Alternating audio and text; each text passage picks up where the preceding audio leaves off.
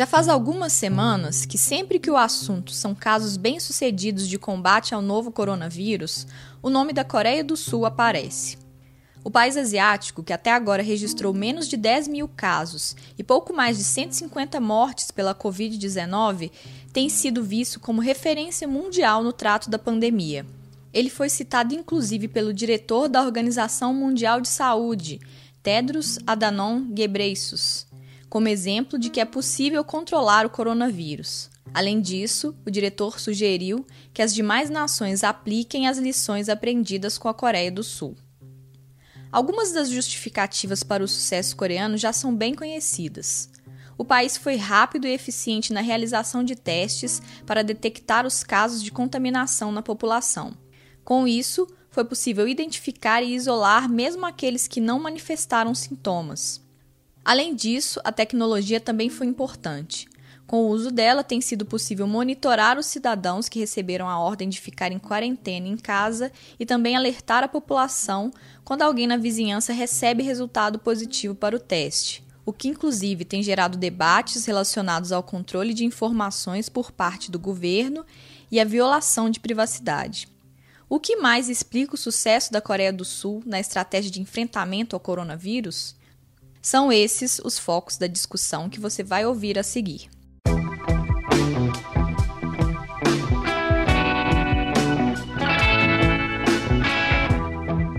Eu sou Jéssica Almeida e esse é o Tempo Hábil Entrevista, podcast do jornal O Tempo para tempos de coronavírus, que traz entrevistas sobre um tema de relevância no momento relacionado à pandemia.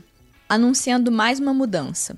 Os episódios não vão mais ter periodicidade definida durante essa fase de quarentena e isolamento social. Então, para acompanhar o que vem por aí, eu sugiro que você assine o Tempo Hábil no seu tocador de podcasts favorito. O programa está disponível no Spotify, no Deezer, no Google Podcasts, no Apple Podcasts, no SoundCloud e em todos os demais aplicativos. É só jogar Tempo Hábil na busca que você encontra.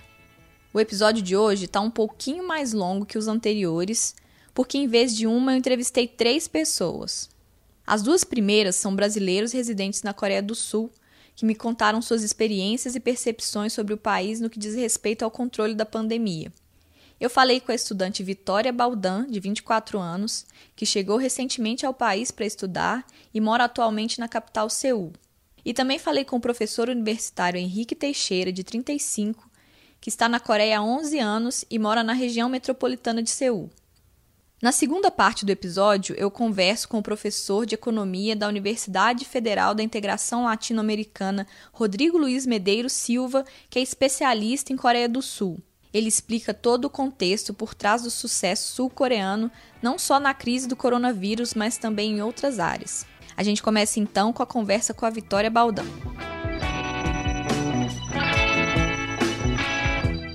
Primeiro caso de Covid-19 da Coreia do Sul foi notificado no dia 20 de janeiro. Eu queria saber, então, o que, que mudou na sua rotina, o que, que você observou de mudança na rotina do país desde então?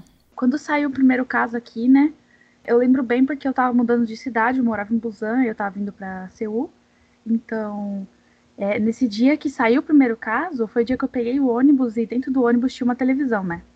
E a partir desse dia, o noticiário só mostrava essa notícia falando que tinham descoberto um caso aqui na Coreia. E esse caso era justamente uma pessoa que tinha vindo de Wuhan, na China, né? E durante um mês, mais ou menos, todo mundo estava meio assim, bem preocupado com isso e tal, mas não subiu muito os casos. Estavam em torno de 40 e pouco, alguma coisa assim. E todos os casos, ou eles tinham vindo de fora da Coreia, ou eles tinham alguma relação com esses casos que vieram de fora da Coreia. Só que aí quando que foi isso? Acho que foi começo de fevereiro que aconteceu um, um super evento, né? De, de sabe, de tipo de, de espalhar o vírus. Disseminação. É, isso, disseminação. Foi uma mulher que ela, ela fazia parte do culto lá em Daegu, né? Que é uma cidade mais do sul da Coreia. E essa mulher, ela, ela veio para Seul, veio para foi para outros lugares que ela tinha participado de um evento dessa igreja e acho que foi tipo algum algum dos membros importantes da igreja tinha falecido e aí eles fizeram várias cerimônias a respeito e ela deu um tipo uma boa andada pelo país e esses eventos eram lotados de pessoas e ainda não se sabe, tipo, como que aconteceu isso, porque não acham a conexão dessa mulher com de quem ela pegou esse vírus, eles não sabem de, de onde saiu. Mas esse super evento foi assim, que desencadeou grande, não diria grande, eu acho que quase tudo, né, que está acontecendo agora na, na Coreia, né, o que gerou tanto caso. Tanto que tem até um site que você pode ver, tipo, a porcentagem de, de casos que saíram da contaminação desse super evento, né, das pessoas que estavam lá e passaram para as outras pessoas. Então, até antes desse, desse momento, de começo de fevereiro, estava super bem controlado, porque todo mundo que chegava e tinha algum sintoma, essas coisas do corona, né? Que vinha de fora, eles estavam, é, assim, monitorando muito bem. Só que depois que esse evento aconteceu, eles perderam o controle da situação, porque já não sabia mais o que estava até onde estava o vírus, né? Porque eles estavam com dificuldade até para achar as pessoas que tinham frequentado esse culto. O, o, que aconteceu depois desse, desse super spreading, até que a Coreia foi bem rápida e eles conseguiram, tipo, é, isolar as pessoas relacionadas ao culto, assim, de uma maneira até que eficiente e acho que poderia ter sido bem pior do que foi. Mas e na sua vida, assim, o que, que você viu mudar? Fala-se muito dessa coisa dos testes em massa, feitos rápido. Teve quarentena, você chegou a fazer teste. Na sua vida, assim, o que, que mudou na vida prática? Então, é, quando esse ano que agora, né, eu mudei para Seul porque eu, eu vim começar meu curso aqui. Então, eu teoricamente teria começado a universidade, minhas aulas teriam começado há um mês atrás. Só que eu tô tendo aula online até agora e a gente não sabe até quando vai ser, porque cada semana que passa eles aumentam uma semana. E eu acho que eles estão esperando a situação estabilizar para voltar e tudo mais. Só que assim, aqui na Coreia a gente não pode sair sem máscara, sabe, não tomar as medidas mínimas que é passar álcool gel e tudo, porque até por uma questão mais de pressão social, porque se você, por exemplo, você sai na, na rua sem máscara, o pessoal te olha feio, sabe? Então, aqui a questão é, tipo, bem clara, você tem que usar máscara e o dormitório também tem regras super, assim, super rígidas pra gente. A, a princípio, a gente chegou no dormitório, quando que foi? Foi dia 25 de fevereiro, eu acho. E assim que a gente chegou, teve, tipo, super, uma super triagem aqui pra ver se a gente tava com, com febre, alguma coisa. É, os estudantes que vieram, tipo, de Busan, de Daegu, essas cidades mais afetadas, eles tiveram que ficar duas semanas de quarentena preventiva. E eu não tive que ficar porque eu tinha saído de Busa fazia um mês já, então eles me deixaram meio que livre.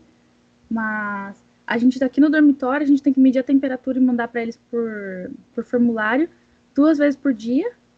E hoje mesmo a gente teve que acordar até mais cedo porque eles fizeram desinfec desinfecção no prédio todo. Então eles estão tomando muito cuidado com essa questão, principalmente nas universidades e nos dormitórios, porque eles falam que é tipo hotbed pro vírus, né? Que é aqueles negócios tipo, de muita concentração de gente. Então eles estão sendo super cuidadosos.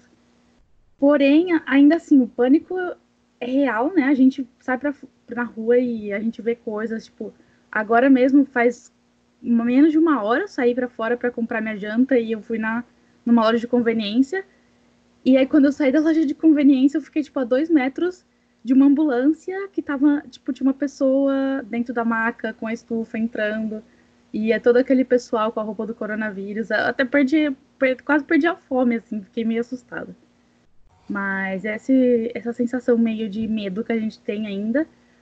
Porém, eu acho que agora tá melhorando em relação ao que estava anteriormente, porque antes, assim, tava, é, era bem claro, sabe, que tava todo mundo bem aflito, todo mundo com máscara, todo mundo, assim, evitando chegar muito perto no metrô, essas coisas.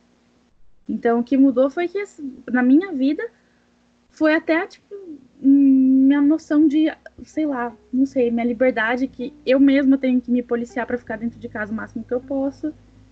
E lavar muito a mão e tomar cuidado e etc. Essas coisas. E claramente a falta de aula, né? Que a gente tá tendo aula online agora. Mas para mim, por exemplo, para mim e pros meus outros colegas que vieram comigo, esse primeiro ano, que seria assim, aquele ano mais legal, aquele, aquela coisa emocionante, começar as aulas, orientação e tudo, a gente perdeu tudo isso, né? Porque a gente tá tendo tudo online e a gente não sabe nem a cara dos nossos professores.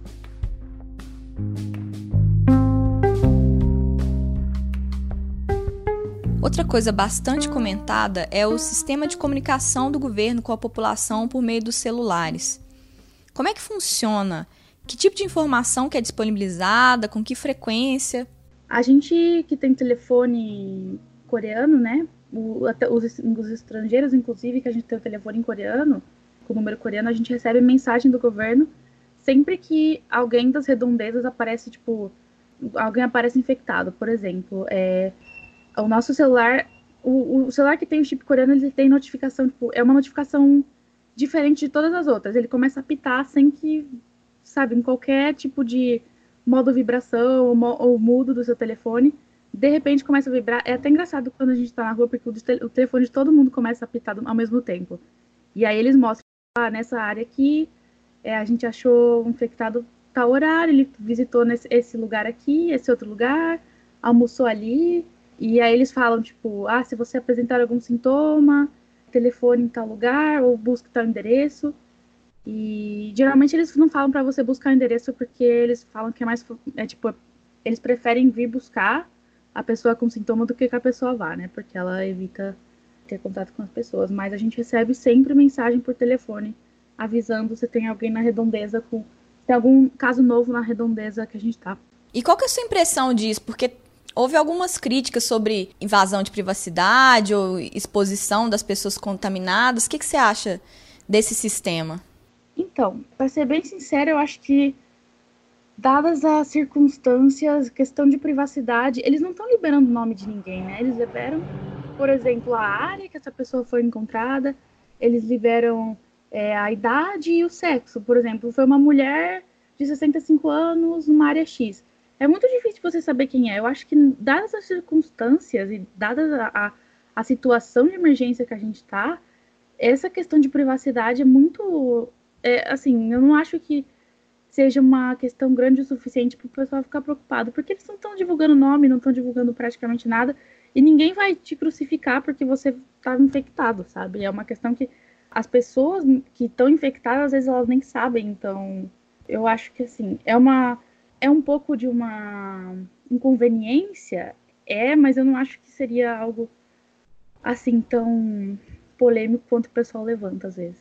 Parece que a situação aí está caminhando para um certo tipo de controle.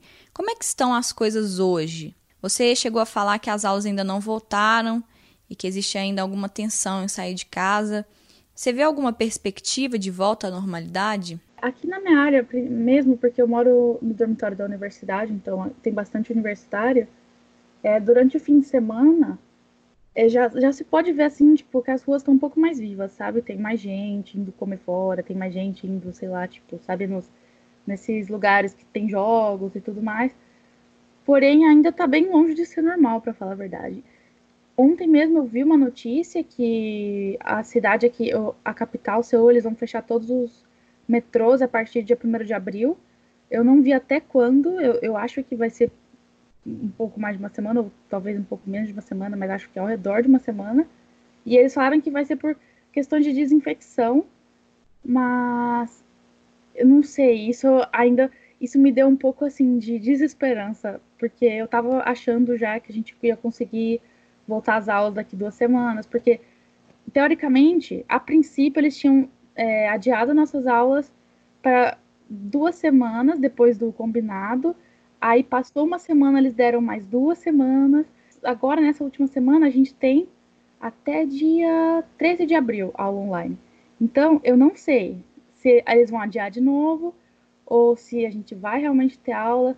Mas, para falar a verdade, minha esperança é bem baixa que a gente vai voltar a ter aula, porque essa notícia que eu recebi do metrô foi um negócio que meio que me deixou um pouco desesperançosa. Mas pode ser que eles só tenham fechado por descontaminação mesmo, ou porque eles estão tomando medidas mais fortes agora para evitar que, há, que tenha algum tipo de é, disseminação grande como teve no começo, que foi uma coisa completamente inesperada, né? Vitória, era isso. Queria te agradecer por ter conversado com a gente. Enfim, boa sorte para você aí. Tá bom, muito obrigada. Vamos ouvir agora o professor universitário Henrique Teixeira, de 35 anos, que mora há 11 na Coreia do Sul. Você está na Coreia há mais de 10 anos, né? Então eu queria saber como que a sua vida mudou desde que eclodiu esse surto do coronavírus e queria saber se você consegue fazer algum paralelo com outro momento que você tenha vivido aí ou se é uma situação totalmente nova. Bom, eu estava aqui na Coreia durante dois uh, momentos parecidos com esse, mas não tão graves quanto, né? Em, se não me engano, 2009, 2010 teve aquele surto do H1N1, né? Uh, no mundo todo. E eu estava aqui também, mas eu não senti assim uh, foi um grande problema, até porque a vacina naquela daquele vírus foi, ela saiu muito rápido, né?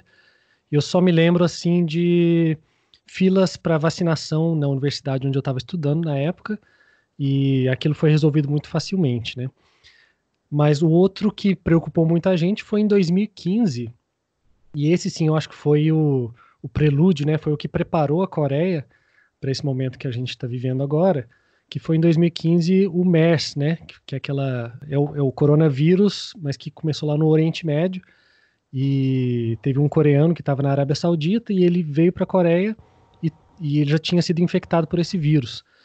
E foi um momento assim de, de muita preocupação, porque apesar daquele vírus ele não, não era tão contagioso quanto esse de agora, mas ele era muito letal, né? Se não me engano, a taxa de mortalidade era por volta de 25, 30%. Então ele assustava muito, porque a chance de virar óbito né, era muito maior. Então me lembro assim que naquela época houve um certo pânico, apesar do número de casos ter ficado assim relativamente pequeno, né? O número total, se não me engano, foi mais ou menos 130 pessoas infectadas e um terço delas veio a falecer. Esses números podem estar, pode ser que não estejam exatos, que eu não conferi aqui, mas pelo que eu me lembro foi isso mesmo. Mas eu me lembro assim de, na época, né, o governo ter sido muito criticado porque não estava preparado, não sabia como agir exatamente. E aí eu lembro que eles aprovaram algumas leis e tomaram algumas medidas para se prepararem melhor caso aquilo voltasse a acontecer, né? E voltou a acontecer, como foi esse caso de agora. No início, eles estavam monitorando muito, a gente estava acompanhando de perto o que estava acontecendo aqui na China, né? E parecia que estava meio sob controle, mas de repente, por causa de uma pessoa que estava contaminada e participou de um culto numa igreja que estava lotada, da noite para o dia foi um pânico geral, porque detectaram assim é, um aumento exponencial e o governo estava indo atrás daquelas pessoas que tavam, tinham participado daquele culto e de familiares e pessoas que tinham tido contato com elas, enfim. Do dia para a noite, aquela, aquele número que parecia que estava sob controle aqui aumentou muito, né? E aí sim começaram a tomar uh, medidas bem mais, bem mais sérias, bem mais rígidas para controlar aquilo. E felizmente, após algumas semanas, a gente considera que está relativamente sob controle, apesar de ainda não ter zerado o número de novos casos, mas a população já está bem mais calma agora, porque parece que já não tem aquele perigo que teve no, no início, né? Eu queria saber um pouco mais sobre essas medidas que você disse que foram adotadas. O que, que mudou no seu dia a dia desde que elas passaram a vigorar? Bom, para mim especificamente foi imediato, porque como eu trabalho com ensino, o que eles fizeram foi uma quarentena parcial, não foi total. Eles fecharam todas as escolas, e os cursos todos pararam também, cursos, cursos livres de todo todo tipo e todo lugar assim que tinha algum tipo de aglomeração, cinema ou shows, eventos assim, todos foram cancelados e proibidos, apesar de que as empresas não foram proibidas de continuar operando. Então, como eu estava trabalhando, ensinando presencialmente, né, numa universidade, imediatamente o curso foi cancelado até segunda ordem. E depois a gente retomou fazendo tudo online. Então, eu senti mais rapidamente eh, essa mudança, mas dependendo da área, algumas áreas não pararam. E por que que aqui na Coreia foi possível eles fazerem isso? Né? Eles não fizeram uma paralisação total. Eles paralisaram parcialmente porque aqui o país estava mais preparado para a questão de suprimento de máscaras, por exemplo, então, eles têm uma indústria já preparada para isso, para produzir máscaras. Eles têm uma, a Coreia tem uma indústria da área da saúde é, muito desenvolvida. Então, internamente, eles não precisam importar esses equipamentos de saúde. Então, eles estavam prontos para produzir para atender a demanda interna. Então, todo mundo tendo acesso a máscaras, a álcool, álcool gel e tudo que você precisa para evitar o contágio é, mais fácil, uh, o país já estava preparado. Então, os estabelecimentos que puderam continuar operando, normalmente eles tinham que seguir regras bem rígidas, por exemplo, supermercados, lojas de conveniência, escritórios em, em geral, todo mundo tinha que, todos esses estabelecimentos tinham que cumprir exigências para oferecer álcool gel, por exemplo, na entrada. A maioria deles colocava alguém na porta para medir a temperatura de quem estava entrando, anotando os dados de quem estava entrando naquele, naquele lugar para caso tivesse detectasse alguém que entrou contaminado, ele pudesse entrar em contato com as outras pessoas. Então, vários lugares que eu entrei, eu tive que deixar o meu nome e meu telefone para eles poderem contactar se por acaso alguém que esteve ali fosse contaminado. Então, essas medidas bem rígidas, elas aqui na Coreia, pela cultura do povo, eles, eles têm mais facilidade de seguir essas coisas assim mais detalhadas. Então acho que não foi uma dificuldade muito grande não pro, pro povo coreano. Eu falei disso com uma outra brasileira que está morando na Coreia, mas eu também queria saber de você. Como é que funciona o sistema de comunicação do governo da Coreia com a população via celular? É, isso é uma coisa que não é de agora. O governo ele usa as operadoras de celular para comunicar coisas importantes para a população o tempo todo. Isso é muito comum, praticamente toda semana. Por exemplo, se é alguma coisa do tempo, se tem uma tempestade vindo por uma para uma certa região, eles mandam mensagem, um alerta que vem no, no celular da pessoa e, e avisa, olha, tá chegando um tufão, olha, tá, vai ter uma chuva muito forte nessa região nesse horário, vai nevar, muito forte, está com previsão disso. Ou às vezes até mesmo questão de poluição. Olha, está vindo uma nuvem de poluição da China que vai atingir a região tal. Quem tem problemas respiratórios, use máscara. Então isso é corriqueiro para a gente. O tempo todo a gente recebe esse tipo de notificação do governo. Então esse canal de comunicação aqui é muito é muito simples, é muito normal. Então nesse momento o que o governo fez foi usar esse mesmo canal de comunicação por alerta, e, é, e não é só SMS, é, é, um pouco diferente, que tem uma função de alerta no, em todo o celular, né, vem de fábrica, que mesmo se você colocar no modo silencioso, ele, ele vai vibrar ou vai apitar. Então é para é mostrar para a pessoa que realmente aquela mensagem é importante. Então, nesse momento, o que, que eles faziam? Eles filtravam por região. Se você mora numa, numa determinada região, eles mandavam mensagens todo dia atualizando para dizer, olha, tantas pessoas na sua região, na sua cidade ou no seu distrito foram infectadas hoje, elas estiveram nesses locais, então evite esses locais, ou se você esteve nesses locais, se isole em casa, evite participar de eventos religiosos, evite participar de qualquer evento que tenha aglomeração. Então, nas últimas semanas, isso tem sido quase todo dia, chega pelo menos um alerta no telefone de todo mundo. Isso é é certeiro hoje em dia. Henrique, você já falou um pouco sobre como a Coreia estava preparada por conta de outras experiências, de como o sistema de saúde aí tem outros tipos de ferramentas e também dessa coisa da comunicação. Agora eu queria que você fizesse uma avaliação global das medidas que estão sendo tomadas. Fala-se um pouco de excesso de controle ou de alguma invasão de privacidade quando eles divulgam que tem uma pessoa contaminada numa região. Então eu queria saber como você pessoalmente avalia a forma como a crise tem sido gerida. É, aqui eu diria que não só, não só na Coreia, mas eu diria que nos países aqui orientais, na China, no Japão, na Coreia, existe toda essa cultura que, que é confucionista, né, que coloca o interesse público, interesse coletivo acima do interesse privado, né? Então, algumas coisas que talvez nos países ocidentais são consideradas como invasão de privacidade ou talvez medidas de certa forma autoritárias, aqui é visto, é bem visto por grande parte da população. É visto como uma coisa necessária para manter o controle.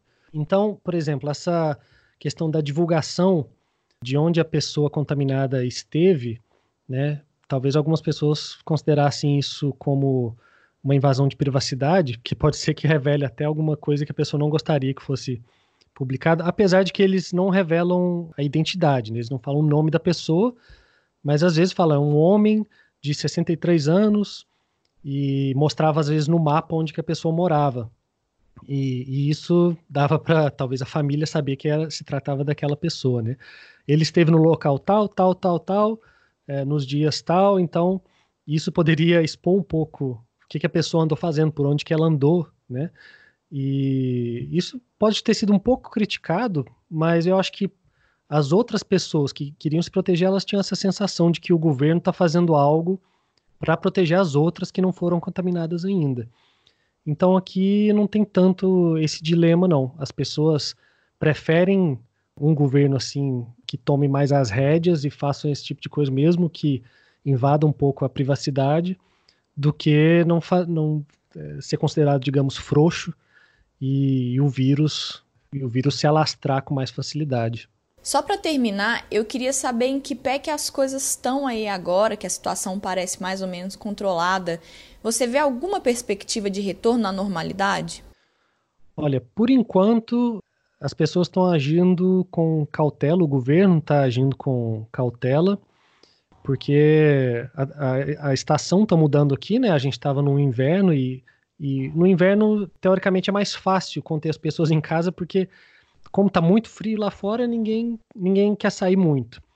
Mas agora, chegando a primavera, normalmente começariam né, os festivais de cerejeiras, aquelas coisas maravilhosas, e as pessoas querem sair para aproveitar o tempo bom. Né? Então eu já começo a ver que as pessoas estão perdendo o medo de sair, é, mas todo mundo sai de máscara. Como eu disse aqui, a recomendação foi usar máscara sempre quando sai de casa. Eu sei que no Brasil isso não é algo que dá para fazer por causa da escassez de máscaras, mas aqui todo mundo tem acesso a isso. Então, aos poucos, as pessoas estão retomando a vida social. As escolas parece que vão recomeçar as aulas em breve. As universidades está é, sendo caso a caso. Algumas universidades querem manter ainda é, os cursos online até segunda ordem outras já estão pensando em retomar também, então a gente está tá retomando aos poucos, mas existem riscos, né? À medida que as pessoas vão se sentindo mais seguras, também vão se expondo mais. Então pode ser que aconteça algum evento de, de espalhar em alguma região novamente e, e ter que voltar a uma, uma semi-quarentena mais uma vez. Mas eu tenho a impressão que tanto o governo quanto as pessoas estão bem mais preparados e mais conscientes e eu não acredito que vá fugir do controle de maneira assim muito repentina, não. Bom, Henrique, era isso. Queria te agradecer por ter conversado comigo. Enfim, obrigada. Imagina, eu que agradeço.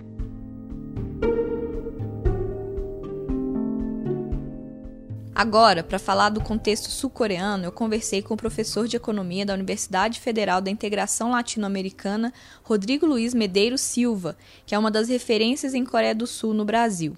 Primeiro, eu pedi para o professor Rodrigo fazer um panorama histórico e socioeconômico do país, até ele se transformar no que é hoje.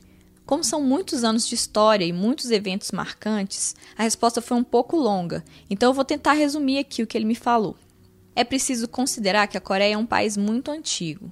No imaginário dos cidadãos, a fundação do primeiro reino coreano foi há mais de 4 mil anos, e eles têm lá um feriado nacional mítico em memória disso. Em termos historiográficos, podemos falar que a Coreia é unificada com fronteiras análogas às atuais desde 1392. Antes disso, eram vários reinos coreanos, inclusive em territórios que hoje são da China. Como consequência desse longo histórico, a cultura coreana foi muito condensada, inculcada geração após geração. Em 1910, a Coreia perde sua independência para o Japão, que se modernizou décadas antes e se tornou mais poderoso. O Japão então transforma a Coreia numa espécie de colônia e transfere para lá toda a indústria pesada do país. O plano era integrar o território ao Império Japonês. Isso funcionou por alguns anos, mas em 1945 a Segunda Guerra Mundial enfraquece a dominância japonesa, e nesse vácuo de poder, forças dos Estados Unidos pelo sul e da União Soviética pelo norte dividem o país em dois. Isso é sacramentado em 1948. Em 1950, tem início a Guerra da Coreia, um conflito entre os diferentes governos que haviam sido formados nas porções norte e sul do país.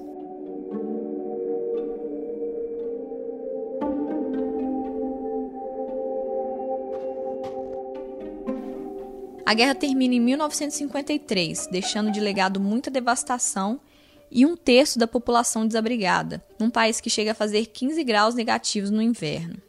Nos anos que se seguiram, o governo apostou num modelo análogo ao adotado no Brasil naquela época, de substituição de importações. Porém, ao contrário da gente, a Coreia do Sul não tinha o que exportar. Dessa forma, de 1948 a 1960, o país viveu basicamente de ajudas dos Estados Unidos num contexto de Guerra Fria. Em 1960, uma onda de protestos varre o país. Era uma reação a tensões com o governo e muitos casos de corrupção, mas no fim das contas, o desfecho disso foi uma intervenção norte-americana e um golpe militar. Foi assim que o general Park ascendeu ao poder onde ficou até 1979, quando foi assassinado. Em busca de um modelo econômico a seguir, ele acabou encontrando na longa guerra do Vietnã, que durou de 1955 a 1975, um nicho de mercado. Além de mandar soldados, reforçando as tropas dos Estados Unidos, a Coreia passou a fazer exportações para o exército norte-americano. No fim dos anos 60, essas exportações disparam, o que motivou os empresários a investirem nesse setor. O governo, por sua vez, passa a se organizar para financiar projetos do setor privado que alavanquem isso mais ainda. É assim que a Coreia entra no ciclo de endividamento com banqueiros norte-americanos dos anos 70, do qual o Brasil e outras ditaduras subdesenvolvidas também participaram. Essas dívidas, anos depois, acabaram provocando grandes crises nesses países. Porém, a Coreia, assim como a Malásia, a Tailândia e outras nações asiáticas, contou com a ajuda do Japão, que prosperava nos anos 80. Então, enquanto o Brasil e outros países decretavam a moratória da dívida externa, a Coreia do Sul pôde investir na sua indústria com o apoio japonês.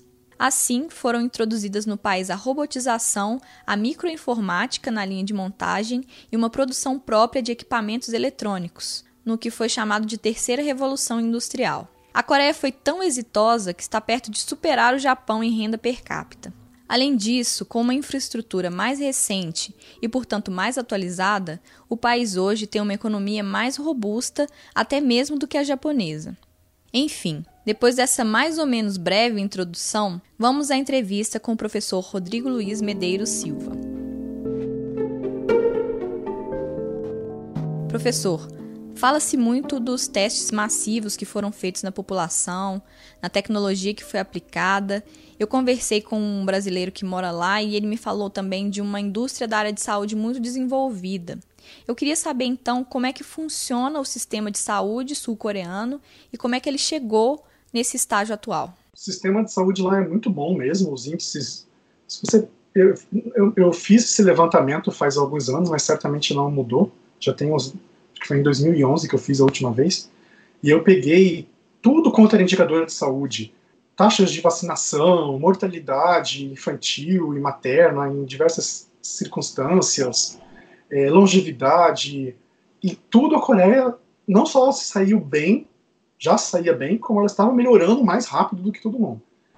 É um sistema que não é um sistema inteiramente público como o nosso, é um sistema é, dependente de, de, hospitais privados, porém hospitais que são subsidiados fortemente pelo governo e, pelo, e pela, os patrões. Então, os, os sul-coreanos têm um acesso, o acesso deles ao sistema de saúde é muito, muito amplo. Você não paga muito caro para ter o plano de saúde, entendeu? Eles, é, e dependendo de onde você trabalhe, esse acesso vai ser mais ou menos fácil. Agora, eles têm um sistema é, de gestão da saúde muito eficiente, que aí isso se junta com a gestão do Estado em todos os planos, na saúde inclusive. De pensar, por exemplo, se elogiou bastante agora que eles fizeram essa escolha de, de aplicar testes de maneira muito mais ampla do que os outros países, fizeram a escolha de trabalhar também os dados que esses testes traziam para encontrar padrões no crescimento vamos dizer, nesse espalhamento da, da doença e aí nisso conseguir formular as políticas de saúde. Né? Isso é a cara da a, a forma coreana de pensar sobre um, um problema que atinge todo mundo, não só na área de saúde porque eles têm uma crença muito grande na política pública, eles têm uma crença muito grande na capacidade de selecionar técnicas que maximizem a, a eficácia da política pública e de procurar também experiências fora da Coreia. E nesse caso eles foram ajudados pelo fato de que eles já tiveram a gripe aviária, né, a SARS, num período que é relativamente recente. Então eles já tiveram um certo tempo para ir amadurecendo o que eles deveriam fazer no caso de um, enfim, propagação de uma doença viral que viesse de algum outro lugar perto, porque eles já estavam submetidos a esse desafio já de maneira até reincidente nos últimos anos. Era provável que isso fosse voltar a acontecer. Além da estrutura de saúde, foi feito um amplo trabalho de identificação e rastreio dos indivíduos contaminados. Existem relatos de monitoramento por meio de aplicativos, e quando existe um caso de contágio, as pessoas que vivem ou que passaram pelos lugares em que o contaminado esteve são comunicadas por meio de um alerta no celular. Como é que funciona essa questão da vigilância na Coreia do Sul? Eu acho que a Coreia está fazendo apostas, assim, tentando pensar nisso que é uma, é uma questão de saúde, mas que envolve é, a geração é, e o uso de dados em grande quantidade. Isso é uma coisa que não está atingindo, não está, vamos dizer, trabalhar com isso não é hoje um objetivo voltado só para a área de saúde, né? Isso é um objetivo em vários setores da manufatura. E a Coreia está investindo pesado nisso que a gente está chamando de é, indústria 4.0, né? já um, uma convergência para essa nomenclatura de indústria 4.0, a ideia de que o novo ciclo industrial depende de produtos conectados à internet, então a internet das coisas, né? E as coisas todas na internet.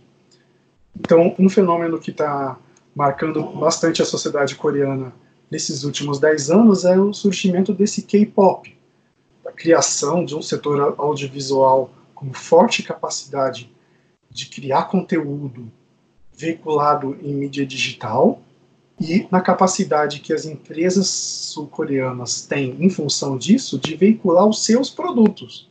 Então, isso não é uma coisa que aconteceu aleatoriamente.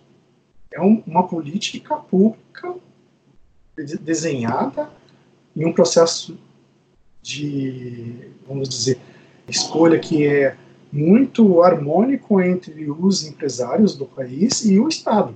Então, junto com isso, a ideia de. O pessoal tem falado bastante também da difusão do 5G, né? A ideia de que as pessoas, todas têm telefone celular, que elas têm telefone celular para fazer tudo. Inclusive, por exemplo, isso não é uma coisa que é particularidade dos sul-coreanos. A gente vai a algum estabelecimento comercial agora com o telefone no bolso e nem usa o telefone. Quando a gente volta, o nosso telefone pergunta que nota que a gente dá para aquele estabelecimento. Então a gente está o tempo todo passando dados para o Google de é, onde nós fomos. Tenho recebido SMS de restaurantes em que eu já fui e que estão me lembrando que o restaurante agora vende por delivery, ele não está fechado, me oferece desconto, né? Isso não é uma coisa da Coreia do Sul, a gente está passando por essa transição na forma de consumir e de produzir.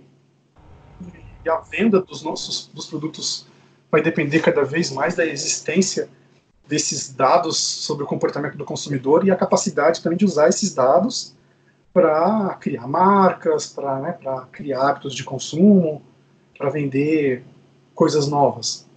E a Coreia está trabalhando também nisso para a gestão dos transportes urbanos, para a gestão dos, do sistema de saúde. Então, que eu não vejo aí algo que seja estritamente diferente do que está acontecendo em outros países europeus, os Estados Unidos agora. O que, tá, o que acontece é que lá eles estão levando isso muito a sério. O governo está se preparando muito e o setor privado se preparando muito para poder coletar dados e processar. E quando você tem possibilidade de colocar alguém que foi testado com uma doença carregar no telefone dessa pessoa um aplicativo para poder monitorar onde essa pessoa andou. E aí depois, quando surgiu o resultado, né, você primeiro você pode controlar se ela está seguindo a quarentena, se ela está se movimentando mais do que ela deve. Segundo, se por acaso surgiu um dado de que ela está contaminada, você sabe por onde ela andou, com quem ela interagiu, né?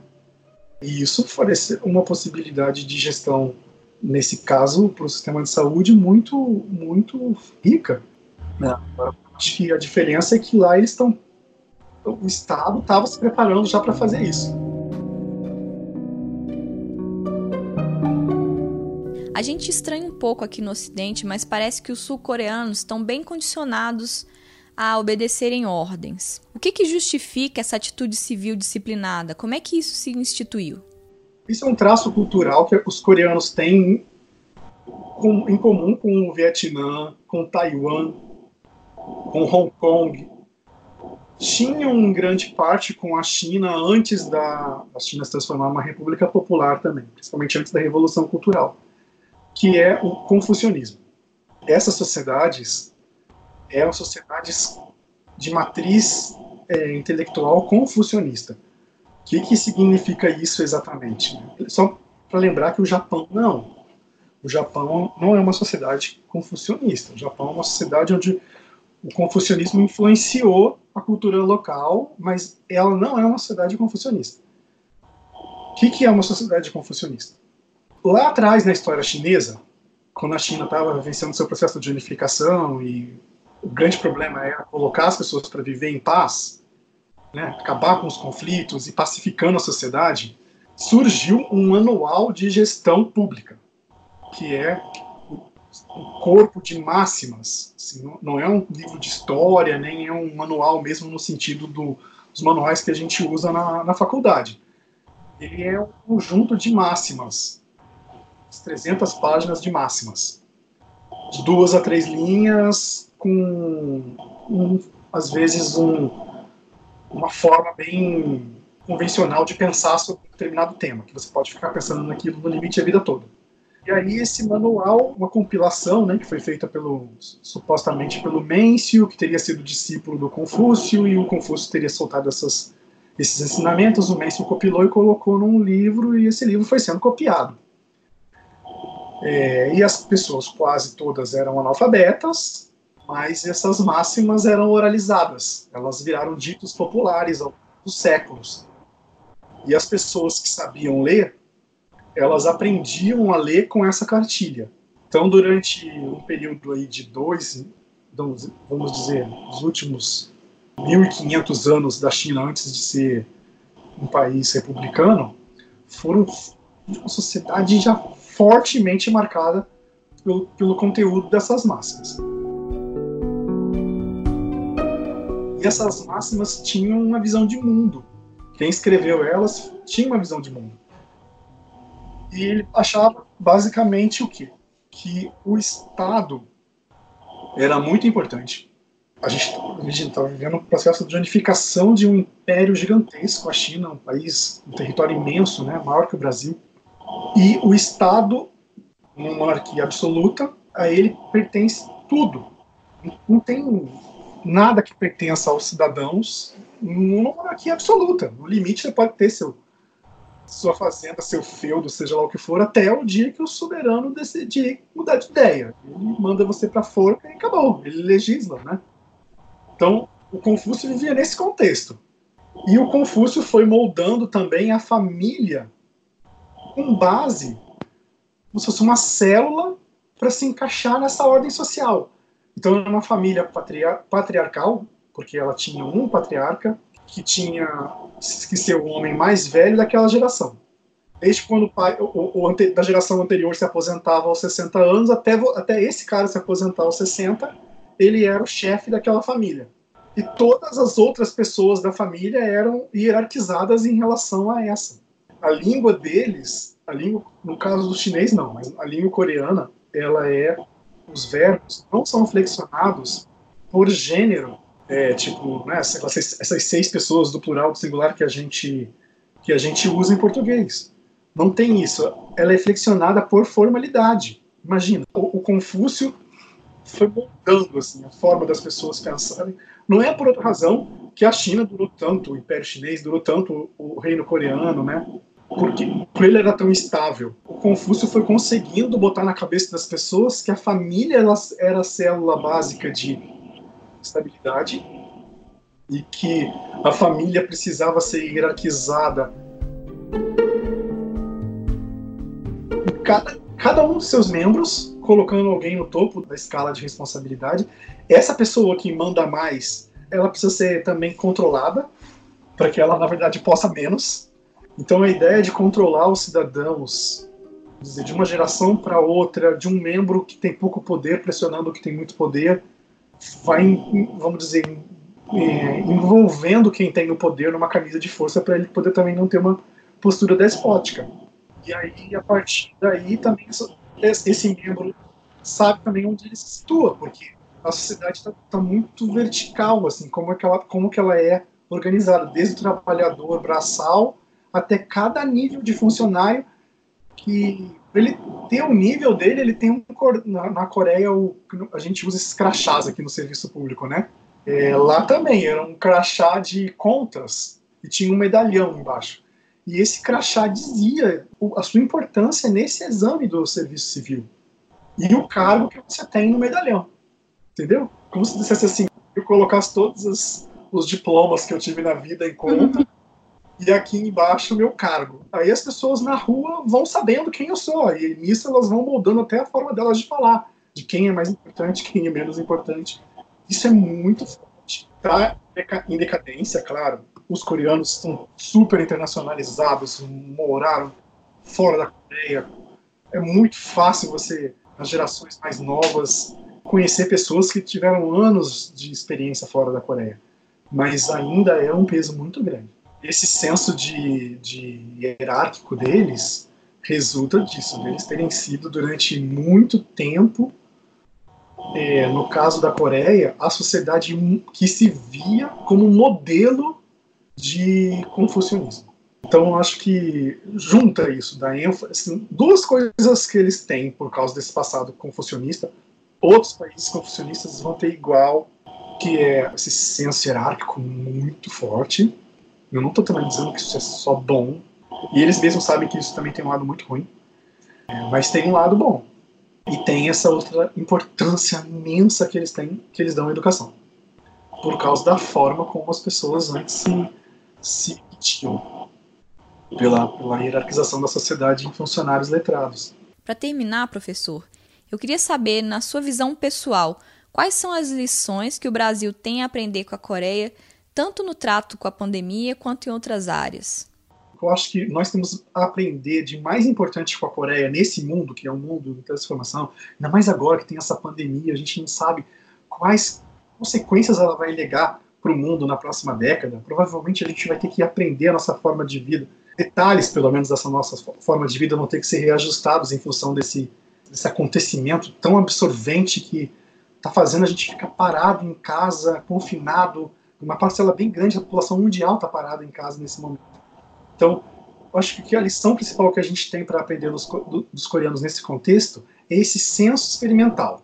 Olhar para o que está funcionando entendeu? Aprender de maneira bem tranquila com quem já passou por aquilo e ver se há alguma lição a ser extraída. É isso que eu, num tom um pouco crítico, disse que é um certo senso periférico que eles têm. Eles não têm uma postura de que eles mandam no mundo, que eles são super importantes no planeta. Eles olham para o mundo como um mundo estruturado. A partir desse olhar, eles procuram um melhor lugar para eles. Né? E isso falta muito para nós brasileiros, porque nós somos de um país gigante, absolutamente sem par no nosso, no nosso continente. Mesmo os outros países grandes que tem no mundo dificilmente iam ter condições de dizer, fazer o que eles fizeram com a Coreia, invadir e moldar o Brasil. Imagina alguém se enfiando na Amazônia sem saber como sai de lá. Então, esse nosso gigantismo tem um lado bom, um lado ótimo, mas ele torna o Brasil um país muito provinciano também tem muita dificuldade de perceber o que está acontecendo no mundo e o que, que é possível fazer a respeito.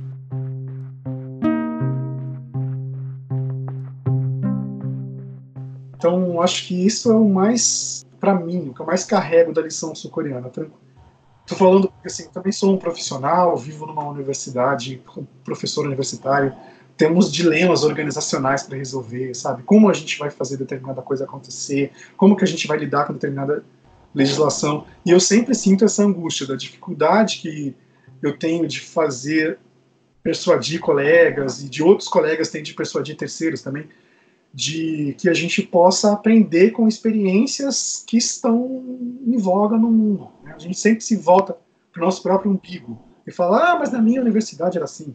Ah, mas é, nunca vi isso na América Latina, isso não acontece, né? raras vezes, aí alguém vai e fala dos Estados Unidos, aí vem outro e fala, não, mas os Estados Unidos não quero copiar, o modelo deles é outro. E os coreanos superaram isso, que eles olhariam tranquilamente para tudo quanto é lugar. Estados Unidos, França, Alemanha, olhariam a África, os países que têm sistema mais organizado, ah, o Oriente, né? Então, eu acho que eles têm essa virtude. Eu acho que isso vale também para as empresas, a busca que eles, nesse, nesse senso periférico deles, eles também têm uma busca muito grande de excelência. Isso é uma coisa que você vê quando chega na Coreia. A preocupação que eles têm com que as coisas funcionem. Às vezes eles estão apenas copiando, mas ao copiar eles estão garantindo que aquilo ali vai ser efetivo para as pessoas. Então essa postura deles é muito visível. Professor Rodrigo, obrigada pela entrevista. Foi um prazer falar com você. Obrigado a você.